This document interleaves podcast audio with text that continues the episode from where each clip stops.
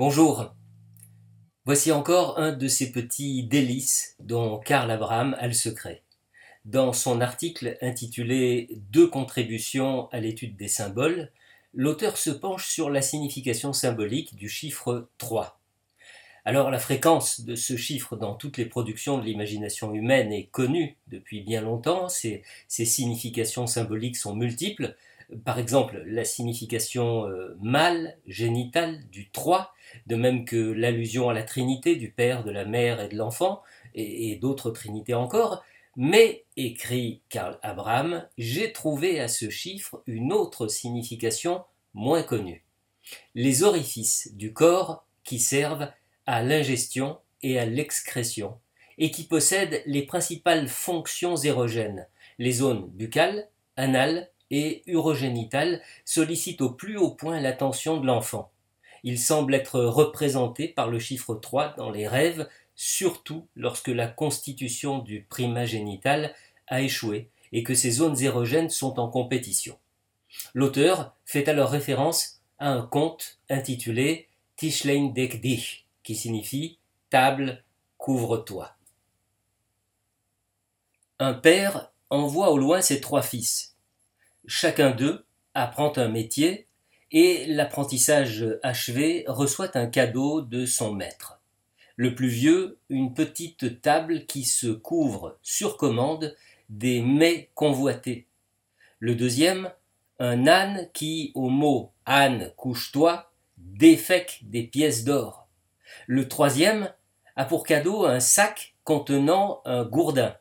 Sur ordre, il sort du sac et inflige une raclée à tout ennemi de son maître pour revenir également sur ordre à son point de départ. Le premier cadeau signifie l'accomplissement du désir dans le domaine de la zone buccale. Tout enfant souhaite que la toute-puissance de ses pensées soit en mesure de lui procurer n'importe quand tous les mets qu'il désire.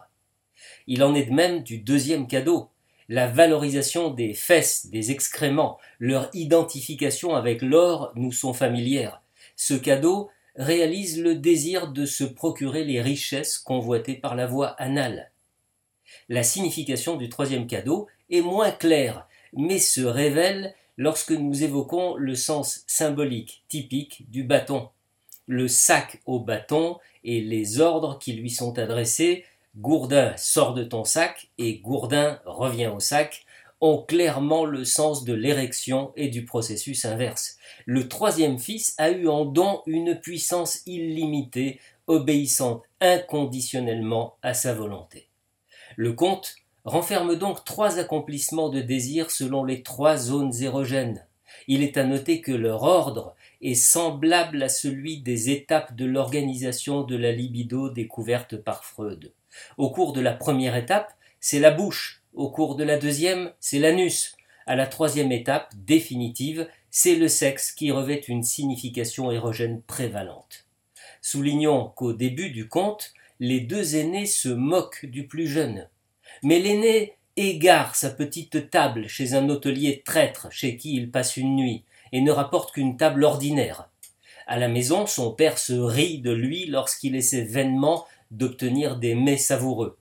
Il n'en va pas autrement du deuxième. L'hôtelier le trompe et son père se moque de lui. Il est hors de doute psychanalytiquement que l'hôtelier et le père signifient tous deux le père jaloux.